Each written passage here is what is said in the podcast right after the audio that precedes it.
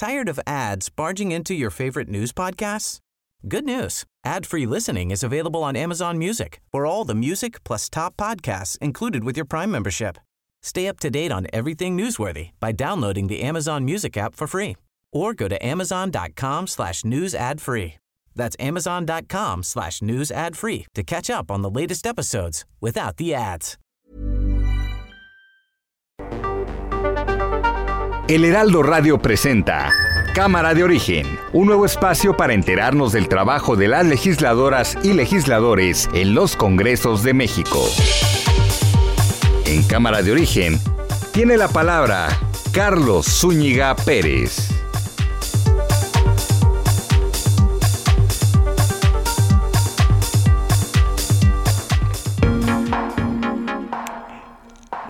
¿Qué tal? ¿Cómo está? Buenas tardes. Gracias por acompañarnos a esta nueva emisión de Cámara de Origen. Les habla Carlos Zúñiga Pérez.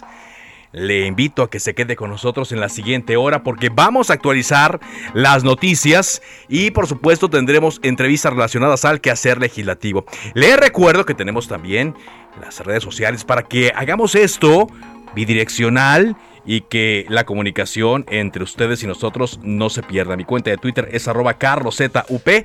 Ahí me pueden encontrar. Ahí yo recibo todos sus comentarios. Todos, ¿eh? Porque aguantamos eh, aquí a pesar de pues tanta polarización y tan pocos argumentos que de repente hay en las discusiones de las redes sociales. Pero a mí me da mucho gusto que estemos en contacto y que sobre todo estén escuchando este informativo a través de las frecuencias de Heraldo Radio y de las plataformas digitales de Heraldo Media Group.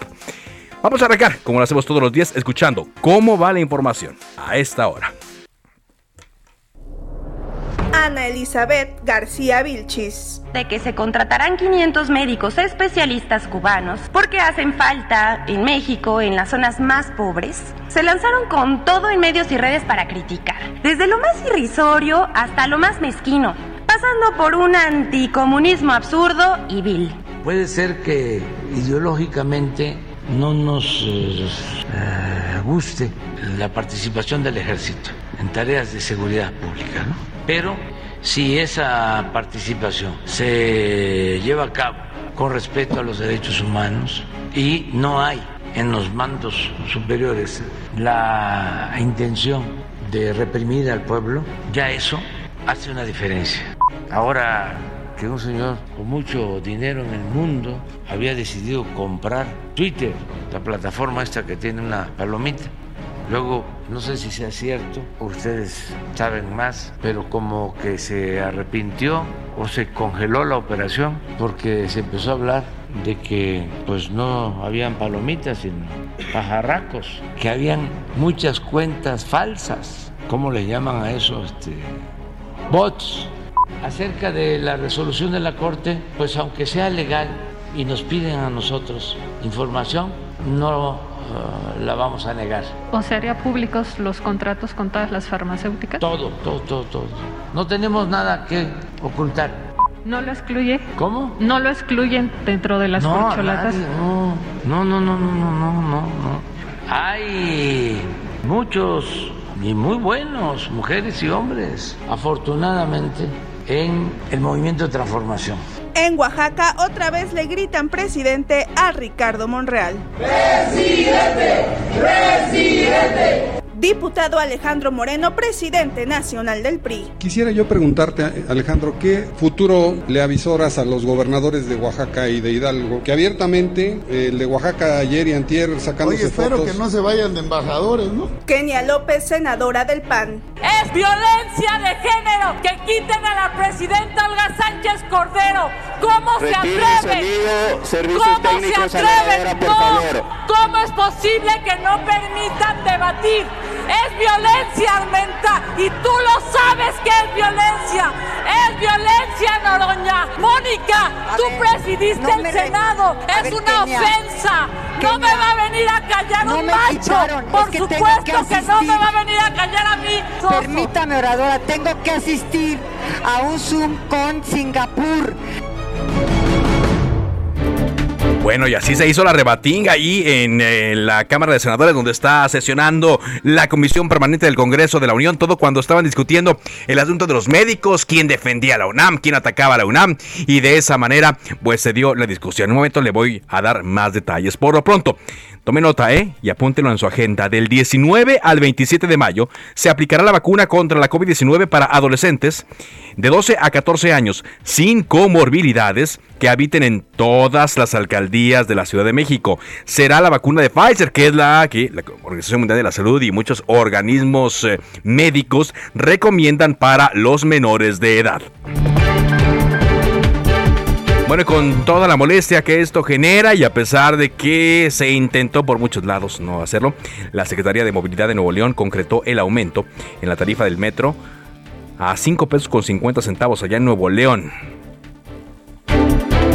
En una conversación entre el presidente López Obrador y el asesor del presidente Joe Biden, Chris Dodd, quien además es organizador de la Cumbre de las Américas, se le informó al presidente mexicano que, en breve, Joe Biden responderá si invita o no a todos los presidentes de Latinoamérica y del Caribe a la cumbre que tiene fecha el próximo mes de junio en Los Ángeles, California.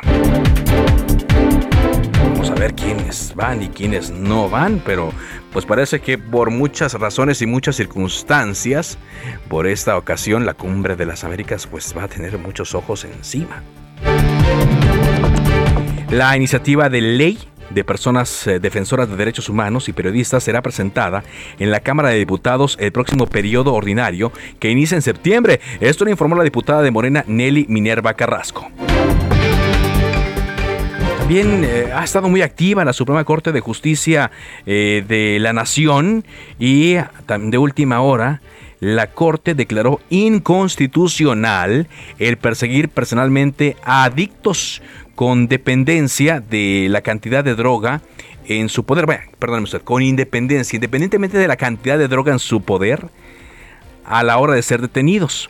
Por tres votos contra dos, la primera sala de la Corte amparó hoy a una persona de Tijuana condenada a cuatro años y siete meses de cárcel por comprar 99 miligramos de metanfetamina, ahora conocida comúnmente como cristal, pese a que en el proceso judicial previo quedó acreditada su adicción y la necesidad de supervisión médica por síndrome de abstinencia. La Corte entonces declara que no es eh, factible penalizar a los adictos, más bien lo que hay que hacer es apoyarlos, hay que ayudarlos y que enfrenten sus adicciones. El arqueólogo mexicano Eduardo Matos Moctezuma, fundador del proyecto Templo Mayor, entre otras numerosas obras, fue galardonado con el Premio Princesa de Asturias de Ciencias Sociales 2022. Vámonos contigo, Misael Zavala, al Senado de la República, porque vaya que hoy se levantaron los ánimos en la sesión de la Comisión Permanente, todo por el tema de los médicos cubanos, de los ataques a la UNAM, los defensores de la UNAM, quienes están con el ciudadano presidente, como le dicen los legisladores de Morena. Cuéntanos, Misael, cómo estuvieron las cosas, te escuchamos. Carlos, buenas tardes, buenas tardes al auditorio. Efectivamente, pues hoy eh, se registró un nuevo choque entre la oposición diputados y senadores morenistas y aliados contra panistas también y priistas, debido a que pues entre gritos, descalificaciones, acusaciones de violencia política y feministas de ocasión, Morena y la oposición se enfrentaron eh, cuando pues la mayoría impuso como tema el debate el proceso electoral y el PAN salió a la defensa de los estudiantes de medicina de la UNAM. Y es que quien subió a tribuna a poner eh, pues este tema en la discusión fue la senadora Kenia López Rabadán de Acción Nacional, quien cuestionó por qué el presidente no quiere a la Universidad Nacional Autónoma de México y por qué el presidente no quiere también incluso al, ITAM y por qué sí defiende a los delincuentes. En este sentido, pues la presidenta de la mesa directiva de la comisión, Olga Sánchez Cordero, eh, interrumpió brevemente a la panista para decirle que había dos legisladores que querían hacerle preguntas, pero la panista López Rabadán le pidió que la dejara al terminar de su discurso. Al final, pues la senadora Blanquiazul se disponía a escuchar los cuestionamientos, pero Sánchez Cordero le informó que se había terminado su tiempo. Además, en este momento, el diputado morenista Sergio Gutiérrez Luna relevó a la presidenta de la mesa directiva, lo cual pues fue calificado por Kenia López Rabadán como violencia de género. Pero ¿qué te parece si escuchamos a Kenia López Rabadán? No lo vamos a permitir, es violencia de género que quiten a la presidenta Olga Sánchez Cordero. ¿Cómo se atreven? ¿Cómo se atreven? no, no. ¿Cómo es posible que no permitan debatir? Es violencia, Armenta, y tú lo sabes que es violencia. Es violencia, Noroña. Mónica, tú presidiste el Senado. Es una ofensa. no me va a venir a callar un macho. Por supuesto que, no me va a venir a callar a mí. Por supuesto que no. es vergonzoso. Carlos, pues quien tuvo que regresar a la presidencia de la comisión permanente fue Olga Sánchez Cordero, quien pues le dijo y le detalló a Kenia López que se retiró de la presidencia por unos instantes debido a que tenía otro evento eh, vía Zoom con eh, pues eh, la Secretaría de Relaciones Exteriores, es por eso que tenía que retirarse y, e incluso pues ya después Sergio Gutiérrez Luna, el diputado federal morenista, calificó, calificó de poco honesta la actitud de Kenia López Rabadán y le pidió reconocer el error que cometió, pues con ligereza, ligereza, perdón, vulnera y abarata la lucha contra la violencia política de género. Esto fue lo que le respondió, eh, pues eh, Sergio Gutiérrez Luna, quien eh, pues también dijo que ya después la senadora panista afirmó que el problema de fondo es que Morena no quiere debatir sobre los temas importantes y trascendentes, esto pues debido a que en las últimas dos sesiones de la Comisión Permanente Morena y sus aliados han pues prácticamente eh, pues cercado a la oposición y no les han permitido eh, eh, pues incluir los temas de relevancia nacional. Hoy se discutió, Carlos, este tema de las elecciones en las seis entidades del país donde pues hubo diversas acusaciones de que pues está metido el narcotráfico en todos los comicios electorales, también se habló eh, por parte de la oposición del PRI y del PAN, eh, pues de que el gobierno federal también está metiendo eh, pues mucho ruido a las campañas electorales contra los candidatos a los gobiernos por parte de la oposición. Carlos, pues hasta aquí el debate álgido que se que se realizó en la comisión permanente, un debate más en esta sesión de miércoles un debate más, ¿no? De eh, los, temas de coyuntura, pero pues ya no se avanzó en otra cosa, ¿no? Eh, Misael, ¿no? No hubo ninguna ley que discutieran, nada, ¿verdad? No se ha avanzado en ninguna cosa, tan es así que hoy apenas después de tres sesiones se instalaron ya las comisiones de trabajo, no habían sido instaladas, es decir, pues no había podido trabajar la comisión permanente en el avance de iniciativas, hasta hoy ya quedaron instaladas, vamos a ver en los próximos días si se avanza en alguna iniciativa o en alguna propuesta que, bueno, beneficie a los ciudadanos. Bueno, pues ojalá, ¿no? Ojalá, porque pues eh, no están tampoco para discutir eh, todo el tiempo. Muchas gracias eh, por ese reporte. Gracias, Carlos. Buena tarde. Bueno, hablando de este tema y, hablando de cosas de salud, está con nosotros el diputado del Partido Acción Nacional, Héctor Jaime Ramírez Barba, médico, él es integrante de la Comisión de Salud. ¿Cómo está, diputado? Hola, hola. Creo que no me escucha. En un momento voy a retomar la comunicación. ahí está, ahí está. ¿Ahí me escucha bien? Perfecto. Perfectamente bien, gracias. Perfecto, me da gusto saludarle, doctor Héctor Jaime. Primero que nada, eh, le quiero preguntar sobre mm, este tema de médicos cubanos, la vacuna cubana, ¿cómo, cómo lo está percibiendo? Eh, y, y, ahorita sí, sin importar filiación política, ¿Cómo le está percibiendo el sector médico aquí en el país? Pues mira, primero con mucha preocupación, independientemente de médicos cubanos o no, con mucha preocupación la atención médica en México. Ya hay manifestaciones desde las más altas academias, la Nacional de Medicina, la Mexicana de Cirugía, la de Pediatría, el Instituto de Ciencias y muchísimas asociaciones que ven con preocupación, pues que profesionales de salud, que no saben si son médicos o no, si son especialistas o no, si tienen los conocimientos, las habilidades y las destrezas para atender a los mexicanos. Entonces, es una preocupación, es, la primera manifestación de, del gremio médico, la preocupación por la atención a los pacientes.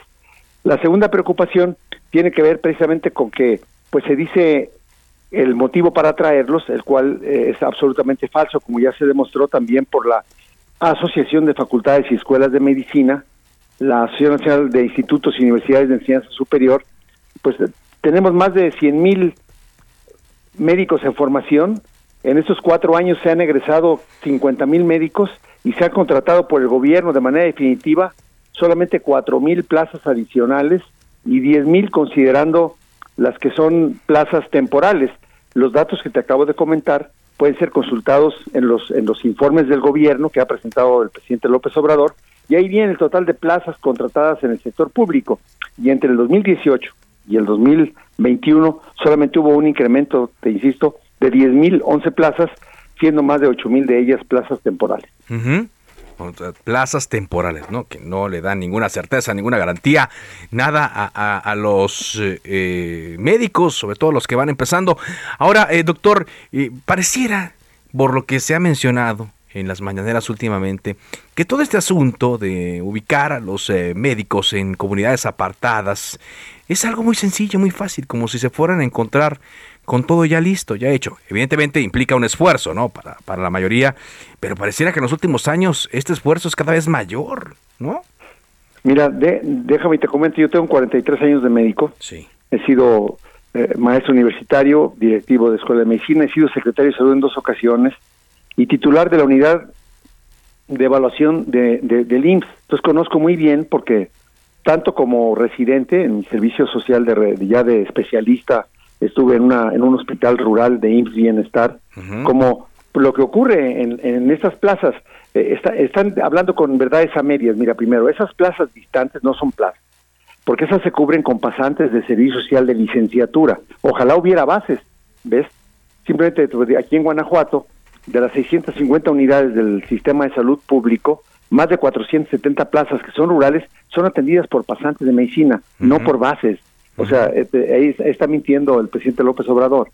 Luego, los hospitales rurales, que sí son, no, no están en comunidades tan apartadas como ellos se, refieren, son hospitales en los cuales son atendidos por dos tipos de personal. La mayoría son atendidos, como fui yo en el 84, fui un, médico especialista ya del tercer año de la especialidad, bueno, del cuarto en aquel entonces, y que iba tres meses. Entonces, durante tres meses atendíamos en ese hospital a la gente que con trabajo en sus casas o en su comunidad eran atendidos en el área de cirugía por mí, en el área de ginecobstetricia o en el área de pediatría y había un residente de anestesiología. Las plazas formales en esos hospitales son muy pocas. Y por último, hospitales nuevos hechos sin la planeación adecuada, porque bueno, pues tú puedes tener unos tú puedes tener un neurocirujano dispuesto a irse, pero ahí no hay equipamiento, no hay el resto de cosas que se ocupan para hacer una especialidad médica, ni está diseñado así. Y el último detalle, que vale la pena puntualizarlo con este cambio ahora del INSABI al Bienestar, es son hospitales para primero o segundo nivel. Entonces, cuando ellos hablan de que hay plazas pendientes por cubrir, la verdad es que está alejado de la realidad. Carlos. Alejado de la realidad. ¿Qué opinión le merece, diputado, eh, la decisión que avaló la Corte, aunque el presidente dice otra cosa, que sí lo van a hacer, de mm, por cinco años resguardar información respecto a la compra de vacunas en el país?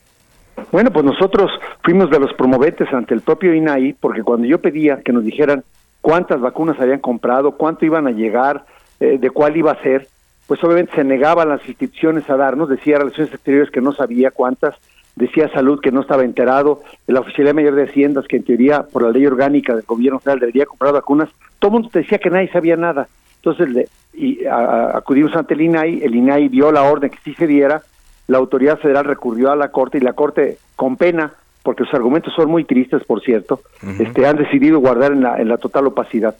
Porque imagínate otra vez, bajo la visión de que lo importante es atender a la gente y atenderla con calidad, que implica que los insumos sean buenos. Dice el presidente que va de turismo a que le entregan una medallita allá a Cuba, ¿no? Y, se, se, le entregan y pues decide comprar vacunas. ¿Cuál? Pues la sala, una vacuna que está hecha con protocolos para adultos, que no ha pasado la fase 3, que no está reconocida por ninguna autoridad regulatoria formal buena, digamos la FDA, o sea, y aquí la COFEPRIS pues se arrodilla ante el Ejecutivo Federal y la autoriza, que no es para niños. no es para niños, no es para niños esa vacuna. No es para niños. Mi primer mensaje es a los papás y a las mamás, oigan, cuando vayan a vacunar a sus niños, pregunten qué vacuna es. Y les tienen que decir, y si es la Abdala, por favor no se la pongan, porque no ha demostrado hasta hoy si es segura, si es eficaz y menos para niños. Si es segura, si es... ¿Y, y qué podría pasar, doctor, si eh, a una persona, a, una menor de edad, se le coloca eh, esta vacuna que no ha pasado los protocolos? Pues mira, lo, primero y quizá, quizás sea lo más contundente es que no le sirva para quedar protegido, ¿no? O sea, que no sea eficaz la vacuna. Luego, lo segundo que puede ocurrir es que tenga efectos indeseables y ni siquiera sabemos quién le va a dar el seguimiento. por dos razones. Mira, entre las vacunas que han traído, una es el propio laboratorio que se hace responsable de lo que se llama la farmacovigilancia. La vacuna de Pfizer es responsable de Pfizer porque la ha importado, pero hay otras en que el propio gobierno federal, a través de un testaferro que se llama Birmex, compra las vacunas como si él fuera el productor. Y entonces Birmex, que no tiene la capacidad de hacer farmacovigilancia, pues imagínate, ya van más de 100 millones de vacunas aplicadas en México y los efectos adversos eh, reportados ante la autoridad federal son ínfimos, por ejemplo, con la misma cantidad de vacunas aplicadas en Europa. Tú te das cuenta que la cantidad de efectos adversos que tú estás siguiendo la farmacovigilancia son mucho mayores en otros lugares donde sí hay la capacidad y la responsabilidad del gobierno para hacer las cosas. Entonces, si es la vacuna Abdalá, la van a comprar a través de Birmex, Birmex va otra vez a ser el responsable, pero de fondo, Carlos, es la seguridad de nuestros niños. Que aparte este gobierno ha sido muy negligente y casi criminal en el manejo de los niños, con la falta de la quimioterapia, con no vacunarlos a tiempo, con decir que se morían muy poquitos. Claro, pues como no son sus hijos, ¿no? Y mucho, o sea, se han muerto muchos niños que nunca debieron haberse muerto si se pues hubiera aplicado la vacuna de manera apropiada. Claro, y adultos, ¿no? Si hubieran seguido también recomendaciones o si tan solo se hubiera dado la recomendación, como en todo el mundo, de utilizar el cubrebocas. Doctor, como siempre, un gusto platicar con usted. Muchas gracias. Hasta luego, Carlos. El doctor Héctor Jaime Ramírez Barba, integrante de la Comisión de Salud. Algún día, algún día que espero no sea muy lejano, pues eh, se tendrá que hacer una valoración una evaluación del comportamiento del gobierno mexicano y las decisiones que tomaron respecto a esta pandemia. Y pues en ese momento se tendrá que definir si, si alguien responde por todas las negligencias y omisiones en torno a este caso. Vamos contigo, Carlos Navarro. Información a propósito de las vacunas para menores de edad. Adelante. Buenas tardes, Carlos. Te saludo con gusto a ti, al auditorio, y te comento que los casos positivos a COVID en la Ciudad de México se duplicaron. Hoy, en conferencia de prensa, el director de Gobierno Digital de la DIP, Eduardo Clark, informó que pasaron de un promedio diario de 35 entre marzo y abril a 70 en los últimos siete días en mayo. Escuchemos. Que precisamente decir un incremento de 100% suena muy aparatoso. Hay siempre que, en realidad, dimensionarlo y relativizarlo al momento en el que estamos y a lo que hemos vivido previamente. Eh, no ha habido otro aumento en los siguientes indicadores, como son los decesos o la velocidad de los mismos casos de contagio en la Ciudad de México. Así es que simplemente hay un aumento de los positivos, pero en otros indicadores se mantiene normal. Incluso llevan cinco días sin reportar decesos por COVID. También te comento que mañana inicia la vacunación contra COVID para menores de edad de 12, 13 y 14 años aquí en la capital del país. Eduardo Clark insistió que para ser vacunados, ojo a nuestros radioescuchas, los menores deben de tener por lo menos los 12 años cumplidos el día que acudan y estar acompañados por un adulto. Si hay un menor que tiene 11 años y 364 días, ese día que vaya a vacunar, no lo van a estar vacunando. Piden este requisito las autoridades que tengan 12 años cumplidos. Se van a habilitar para esto dos macrosedes, que será el Censis Marina y la Sala de Armas. Van a operar del jueves 19 al sábado 21 de mayo y del lunes 23 al viernes 27 de mayo, así como 20 unidades de salud del ISTE, del IMSS y de la Secretaría de Salud local. En este caso van a operar del jueves 19 de mayo al viernes 20 de mayo, así como la siguiente semana del lunes 23 al viernes 27 de mayo. En este caso se va a estar aplicando la vacuna Pfizer, no se contempla la vacuna cubana Abdala, incluso un servidor le preguntó a las autoridades y descartaron por ahora que se tenga contemplada esta vacuna cubana. Y por último te comento que ya en la Ciudad de México se detectaron eh, casos sospechosos de hepatitis, así lo informó la secretaria de Salud, Oliva López Arellano. En el caso de la Ciudad de México se están estudiando cuatro, pero aquí hay, es muy importante señalar que en el mundo siguen siendo casos probables de hepatitis aguda de origen desconocido, o sea, se están estudiando como tales porque eh, no se ha identificado ¿no? claramente la etiología bueno, no se ha identificado y mientras esto eh, ocurra, pues eh, se tendrán que estar eh, practicando estudios respecto a estos cuatro casos sospechosos justamente para determinar o descartar que efectivamente se trata de esta nueva variante de hepatitis aguda que los médicos a nivel mundial están pues estudiando. Y por cierto, mientras esto ocurre, pues eh, ya va saliendo otra enfermedad que hay que estar revisando, la viruela del mono, se están dando casos en Europa, se están estudiando casos en Estados Unidos, se están estudiando casos ya también en Canadá y pues eh, las enfermedades nos van a seguir este tipo de sustos. Vamos a tener por supuesto más información de esto. La, la viruela del mono, los casos sospechosos. Pero no se alarme. Vamos a una pausa y regresamos con más. Esto es Cámara de Origen a través de Heraldo Radio.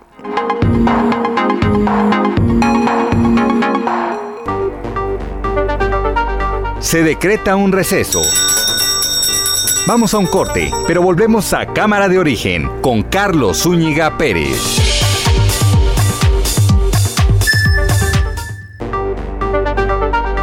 Contacte a Carlos Zúñiga Pérez en Twitter, Facebook e Instagram como arroba carloszup.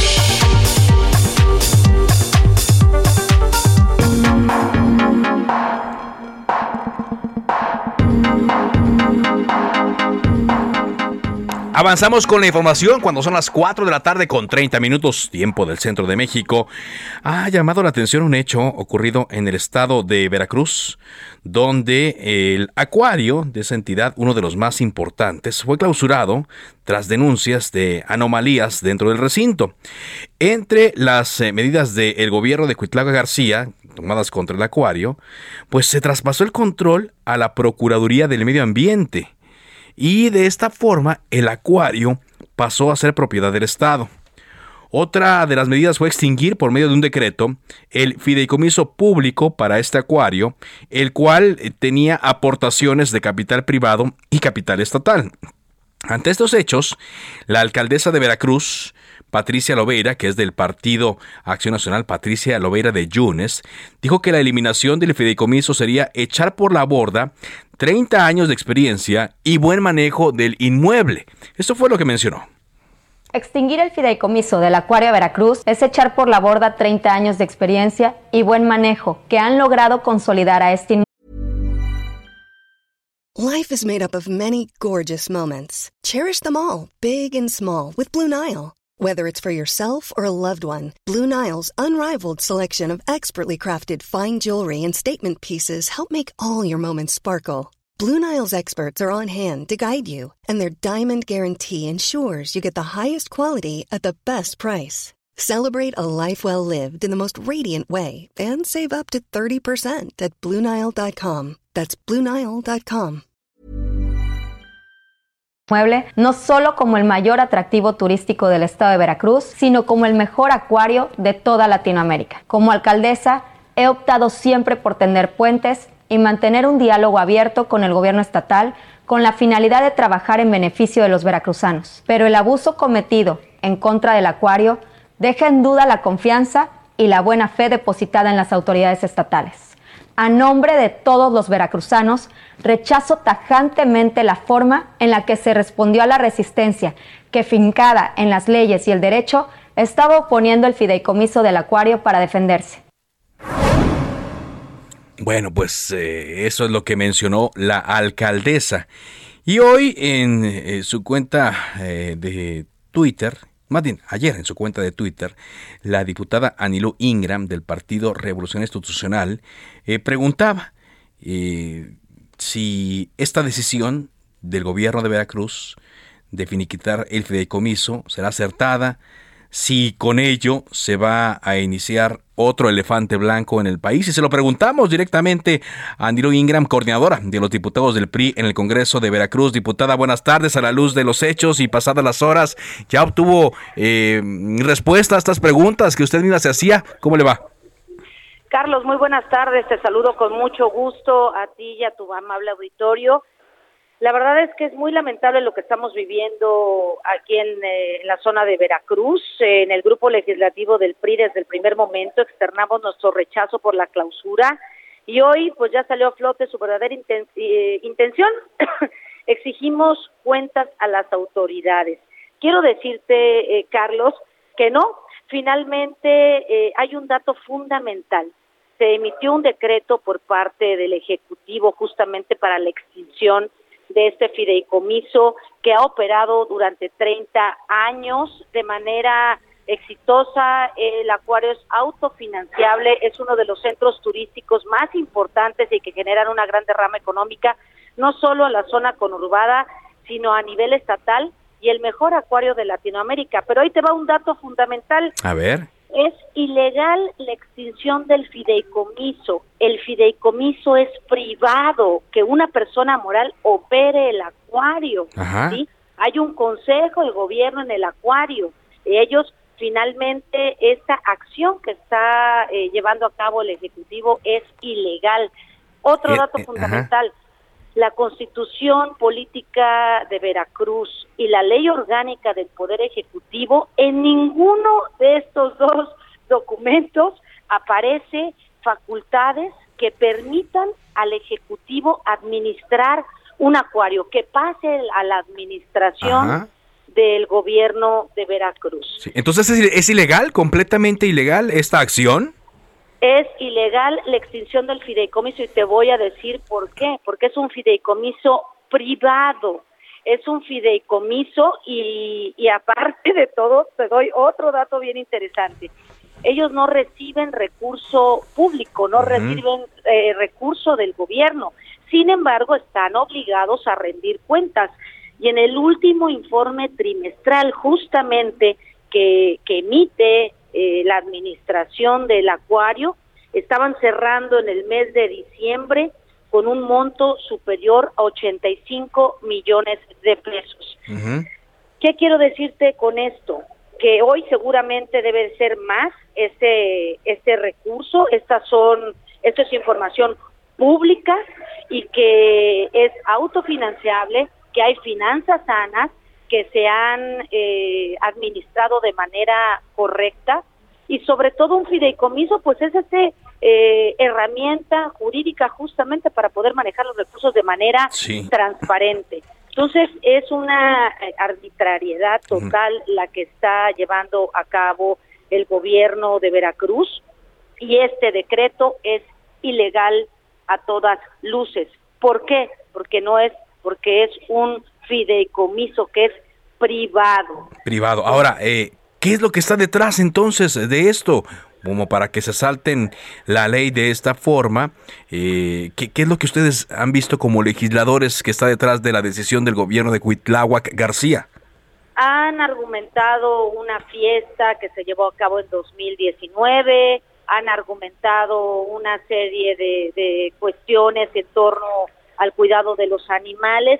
Sin embargo, eh, yo considero que si hay temas que solventar, que se solventen, que se lleven a cabo los procesos legales pertinentes. Pero a mí se me llama profundamente la atención que estén haciendo lo propio cuando sucedió en 2019 a 2022. Hay medidas que han anunciado que pueden sonar bien, ¿no? Que su reapertura en menos de 24 horas, que se cuente con un plan turístico que incluya que una vez al mes se establezca un día de entrada gratuita, excepto en temporada alta, 30% de descuento a huéspedes de los hoteles de la zona conurbada Veracruz, Boca del Río, 50% de descuento a estudiantes universitarios, pero si hay otras que nos deben de responder, Carlos. ¿por qué procedieron de esta manera? Si lo que querían era el beneficio de la, del acuario, catapu- catapultarlo, ¿por qué no buscaron el diálogo con el, con el patronato, con el consejo? ¿Por qué debe manejarlo la Procuraduría del Medio Ambiente y no, por ejemplo, la Secretaría del Ramo? Hay muchas dudas en este tema, pero lo que es una realidad, Carlos, que es sumamente preocupante, y no solamente en este caso que hoy eh, nos compete, hay muchos, falta de diálogo, falta de sensibilidad, ¿sí? Eh, no hay manera de poder tender puentes. Es fundamental cuando se tiene que gobernar y hacer política, pues justamente sentarse al diálogo, si hay algunos temas que solventar, que se solventen apegados a la ley, Sí. pero no actuar de esta manera, donde prácticamente quiero decirte, yo estuve platicando hoy con abogados expertos en la materia Ajá. y eso es un tema de carácter federal y están cometiendo despojo y eso es un delito, ¿eh? Un despojo, o sea, podrían entonces denunciar. Estoy platicando con la diputada Anilo Ingram, coordinadora de los diputados del PRI en el Congreso de Veracruz. ¿Podrían denunciar entonces al gobierno de Veracruz acusándolo del delito de despojo? Es correcto, es un delito. El tema del acuario es de carácter federal y se está cometiendo un delito. Es muy grave lo que hoy estamos viendo, pero más grave aún eh, el acuario que durante más de 30 años, como te comentaba, ha sido un atractivo turístico importante del que dependen cientos de familias de manera directa e indirecta. Y donde hoy los prestadores de servicios, con quien una servidora, quiero decirte que eh, tu casa la tienes aquí en el puerto de Veracruz. Conocemos perfectamente lo que lo que pasa aquí y hemos tenido pláticas con los prestadores de servicios y, justamente quienes dependen de este sector y están sumamente preocupados por el actuar, por, por la forma autoritaria, por la falta de diálogo y la manera de actuar de un gobierno. Sí. Ahora, eh, desde el legislativo, ¿qué se puede hacer? Eh, ¿Se puede llamar a, a comparecer a funcionarios respecto a este tema mínimo? Desde el legislativo hemos estado haciendo lo propio. La semana pasada se tuvo una ardua discusión en esta materia. Le estamos dando el seguimiento pertinente, eh, estaremos haciendo los exhortos adecuados y las herramientas oportunas que tenemos nosotros desde el Poder Legislativo y haciendo valer la ley, Carlos, que eso es al final a lo que todos nos tenemos que apegar. Haciendo valer la ley. Eh, ¿Para cuándo podría ocurrir esto, eh, diputada? Pues eh, se le está dando seguimiento todos los días, Carlos, a este tema. Nosotros teníamos sesión el día jueves, sin embargo, por ahí cuestiones de agenda se movió hasta la próxima semana, pero eso no nos implica el hecho de que las diputadas y los diputados que estamos en defensa, que no solamente es el grupo legislativo del PRI, sí somos nosotros, pero también hay otros diputados de distintos grupos legislativos que están en esta lucha, que se pide diálogo, que se pide eh, plática con las autoridades pero ellos han actuado prácticamente, y perdón que lo diga de esta manera, con el garrote brincándose la ley y sin conocer la misma. Bueno, pues eh, gracias por esta entrevista, diputada Anilio Ingram, y veremos qué ocurre en los siguientes días y sobre todo y sobre todo la, la, operación, ¿no? ¿Qué pasa con la operación del acuario y la preocupación que han dicho muchos expertos y ambientalistas, ¿no? ¿Qué pasa con las especies que ahí se exhiben? Que hay que hay una reflexión importante ahí. Digo no eh, el cuidado de los animales lleva todo un proceso no sé qué ha sucedido en estos días pero te estaremos informando Carlos al respecto. Muy bien. Muchas gracias por esta entrevista Buena tarde, gracias Buena tarde. Es la diputada Anilo Ingram, coordinadora de los diputados del PRI en el Congreso de Veracruz. Y sí, eh, utilizando términos eh, coloquiales, sacó a muchos de onda esta decisión del gobierno de Veracruz, sobre todo porque, pues, eh, como decía la legisladora, es una acción motivada por otro hecho ocurrido, pero hace ya tiempo la Procuraduría de Estatal de Protección al Medio Ambiente tendrá a su cargo la representación legal y ejercicio de los derechos y obligaciones del Aquarium, que pasará a formar parte de la estructura orgánica con los fines de orden público e interés social de garantizar la continuidad, permanencia y regularidad de todos los servicios a cargo del Aquarium. Y en los transitorios del decreto, firmado ya por Cuitlagua García, se precisa que quedarán a salvo todos los derechos laborales del personal contratado en su momento por el fideicomiso para llevar a cabo la operación, explotación y mantenimiento del acuario de Veracruz. La Procuraduría del Medio Ambiente había colocado sellos de clausura por presuntas fallas técnicas. El procurador había dicho que los procesos en contra de esta atracción no son recientes, comenzaron en 2021. El gobernador acusó malos manejos de la fauna silvestre y negativa de presentar información requerida. Pero pues eh, la pregunta es, ¿dónde están las denuncias y dónde están las investigaciones si es que hubo estos malos manejos? Cambiamos de tema cuando son las 4 de la tarde con 42 minutos. Vamos contigo, Mayeli Mariscal, hasta Jalisco, donde se estuvieron eh, llevando a cabo algunas órdenes de aprehensión. Se estuvieron ejecutando órdenes de aprehensión relacionadas a los hechos de violencia en el estadio La Corregidora de Querétaro el pasado 5 de marzo. ¿Cuántos detenidos van ya? Eh, Mayeli, te escuchamos. Hola, ¿qué tal? Muy buenas tardes. Buenas tardes también a todo el auditorio. Pues así es, ya son cuatro los detenidos eh, por parte de la Fiscalía de Jalisco.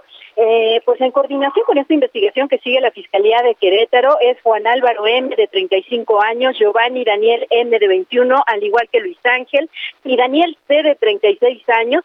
Eh, todos ellos pues radican aquí en la entidad y fue eh, por la solicitud de la Fiscalía de Querétaro en esta investigación del 5 de marzo, los hechos que ocurrieron en el Estadio La Corregidora durante el encuentro de Gallos Blancos contra el Atlas. Y bueno, también la Fiscalía de Querétaro ya a través de sus redes sociales confirma que uno de, estos cuatro detenidos es eh, justamente el líder de la porra del Atlas, quien, eh, pues bueno, ya estará siendo trasladado a Querétaro para enfrentar estos cargos, sobre todo eh, recordar que fueron más de 20 personas las eh, que sufrieron lesiones, incluso algunos pues estuvieron en terapia intensiva, otro más aficionado pues estuvo a punto de perder también uno de sus ojos debido a esta violencia. Y la Fiscalía del Estado pues confirma que esta colaboración continuará de acuerdo a las investigaciones que se siguen para buscar a posibles responsables de estos actos de violencia ocurridos en Querétaro. Esa es la información desde Jalisco. Muchas gracias. Eh, eh, digamos eh, que todavía están pendientes otras órdenes de aprehensión, es decir, en el transcurso del día podrían caer otras personas, ¿no, Mayeli? Así es, esta colaboración continúa. De hecho, se hablaba de al menos 19 eh, personas quienes están siendo investigadas presuntamente por participar en estos actos. Algunas de ellas tienen sus domicilios aquí en Jalisco y estaremos al pendiente, por supuesto, de lo que vayan informando las autoridades. Bueno, y esto se da justo cuando eh, el club Atlas eh, disputa hoy la semifinal contra los Tigres de la Universidad Autónoma de Nuevo León y pues, aunque ya estaban las barras prohibidas de acuerdo a lo que dijo el señor Miquel Arriola, pues eh, se van a quedar sin, el, sin, la porra y sin que estos aficionados acudan como aficionados, no como barristas, a esta eh, a este encuentro del día de hoy. Pero, como decíamos, puede que haya más, así es que hay que estar atentos al ambiente del día de hoy ahí en el Estadio Jalisco. Muchas gracias. Excelente tarde para todos. Gracias Mayeli Mariscal por este eh, reporte. Bueno, también estamos eh, monitoreando información eh, el día de hoy respecto a los mercados internacionales. Resulta que hay toda una serie de nerviosismo que provocaron hoy que la bolsa de valores de Nueva York cayera. El Dow Jones, por ejemplo, cae 3.56%, el índice Standard Poor's 4%, y esto se debe a que la empresa Target, esta minorista, esta tienda y otras empresas eh, eh, reportaron malos números.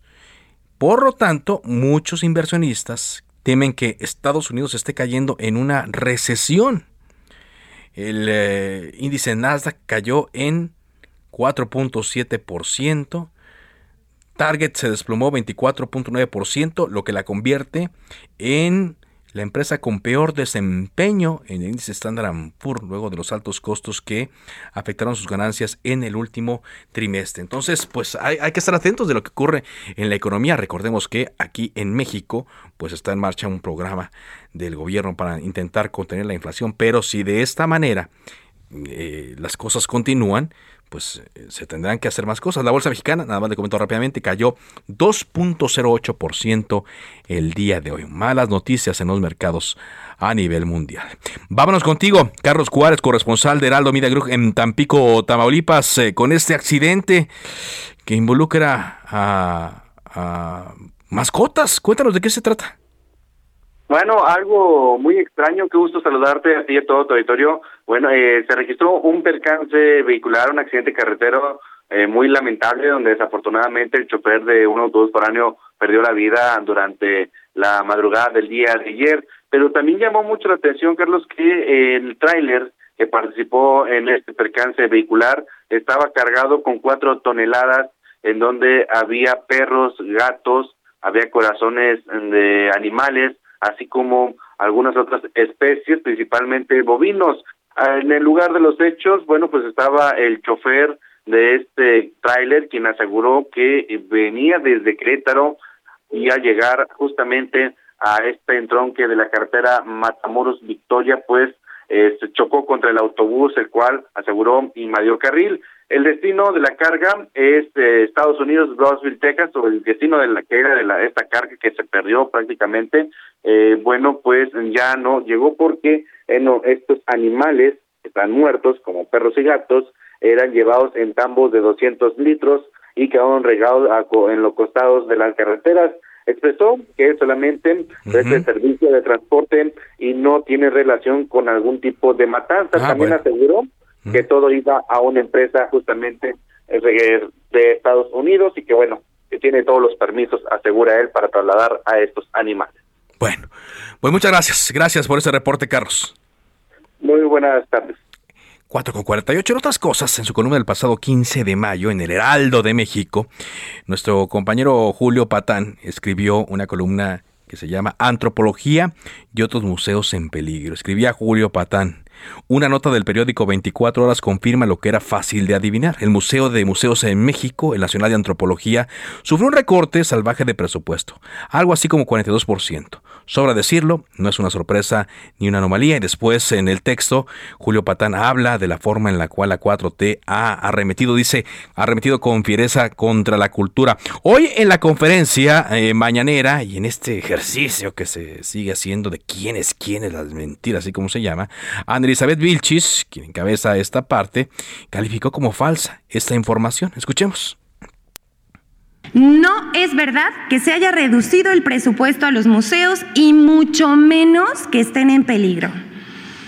El periódico 24 Horas publicó el 13 de mayo un artículo con el título Asfixian muse- museos, en el que asegura que el gobierno de México habría reducido el presupuesto al Museo Nacional de Antropología y al Museo Nacional de Historia. Por su parte, el diario El Heraldo va más lejos y titula un texto Antropología y otros museos en peligro, en la que toma como fuente la nota de 24 horas y asegura que los museos ya mencionados sufrieron un recorte salvaje. Pero esa información es falsa.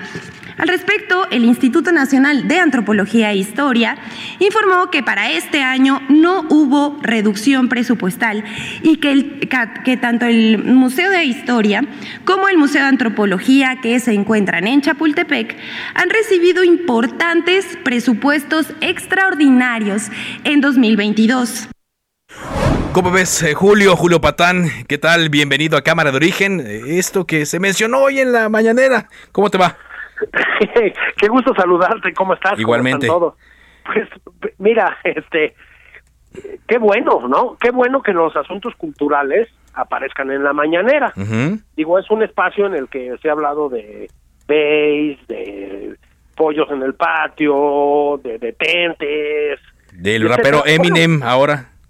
eh, bueno, de Eminem, exactamente. Noticia para todos, Eminem no hizo un rap contra el presidente, hazme el favor, ¿no? Pero bueno, este, qué bueno que se toquen los asuntos culturales, ¿no? Em, a ver, eh, lo que dice la nota de 24 horas a que se refiere doña Liz Vilchis y lo que comento yo sobre la nota de 24 horas es que tuvo un recorte bestial el Museo Nacional de Antropología, entre otros, el año pasado, ¿sí? Em, los recortes al sector cultural con la 4T en los últimos años han sido bestiales, ¿sí? Esa es la verdad. Luego, en el último año, estoy hablando ya de la cultura en general con la 4T, Sí. ¿no? Luego, en el último año, pues hubo un aumento en relación con los años anteriores. Pero si tú ves los dineros de hecho con respecto a los de años previos a la utopía obradorista, pues está está pobre, está flaca la caballada, por decirlo de alguna manera. Pues ¿sí? sí. Pero eh, de- dejémonos de esos, eh, digamos, de esas minucias. La, la pura verdad es que no son noticias falsas porque los datos que estamos reproduciendo en el Heraldo y que antes Sacó Eh, 24 horas. eh, co- comentó 24 horas, son datos que vienen del gobierno federal. Es decir, no, no, no nos hagamos tontos. ¿no? Sí. Em, a ver, yo creo que vamos a aprovechar esta oportunidad para discutir a fondo lo que está haciendo cultura en el gobierno federal. Claro, y lo que claro. está haciendo es un desastre. Lo que yo digo en la nota empieza por el Museo Nacional de Antropología y termina por otros muchos lugares. Que eso ya Es no se decir, aclaró, ya no se abordó. Claro, hay museos que ya cerraron, hay museos que están a punto de cerrar, hay artistas que han terminado casi en la indigencia, ¿sí? Bueno, esto no pasaba antes. Entonces, sí es importante, ya que quieren meterse a estos temas, pues que hagamos una discusión a fondo, ¿sí? Porque la verdad es que en México, y creo que eso hay que recordarlo, la cultura en una medida muy importante, no nada más, pero en una medida muy importante, ha girado en torno al Estado. El Estado mexicano, el Estado con mayúscula, Sí. muy importante en el desarrollo de la cultura de este país.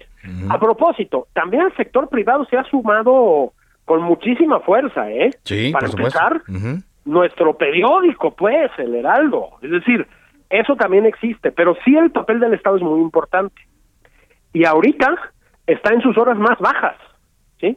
Exacto. Y lo que yo quería decir con lo del Museo Nacional de Antropología era un poco eso. Es decir, em, más allá de lo que pase con el museo, a ver, quiero hacer una, un comentario importante. Sí. A mí me parece que el Museo Nacional de Antropología e Historia está muy bien dirigido. Antonio Saborit es un hombre muy capaz. A propósito, viene de... Claro. de- lleva una larga trayectoria, pues. Sí, y perdón que te interrumpa, Julio, porque ya nos cae la guillotina, tú lo sabes muy bien. O sea, No. eh, eh, ocurre lo que siempre, ¿no? Que en lugar de tomar en cuenta la observación para una reflexión, lo toman como un ataque y así es como se responde, ¿no? Ese es el punto. Entonces, vamos a platicarlo. Vamos a escribir platicar. un poquito más sobre eso, ¿eh? Perfecto. Con el permiso de ustedes. Te leemos entonces en tu columna y te escuchamos también el fin de semana aquí en el Heraldo. Radio, ¿eh? Gracias, abrazo. Muchas gracias, te mando un abrazo muy fuerte. Julio Patán, columnista y conductor de Heraldo Media Group. De esta forma llegamos a la parte final. Muchas gracias por habernos acompañado. Sigan la sintonía de El Heraldo Radio. Por ahora es cuanto. Buenas tardes.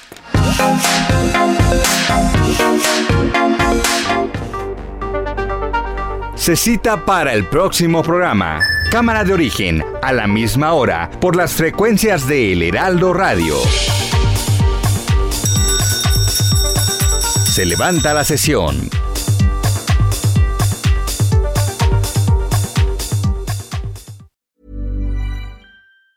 Tired of ads barging into your favorite news podcasts? Good news. Ad-free listening is available on Amazon Music for all the music plus top podcasts included with your Prime membership. Stay up to date on everything newsworthy by downloading the Amazon Music app for free or go to amazon.com slash news ad free. That's amazon.com slash news ad free to catch up on the latest episodes without the ads.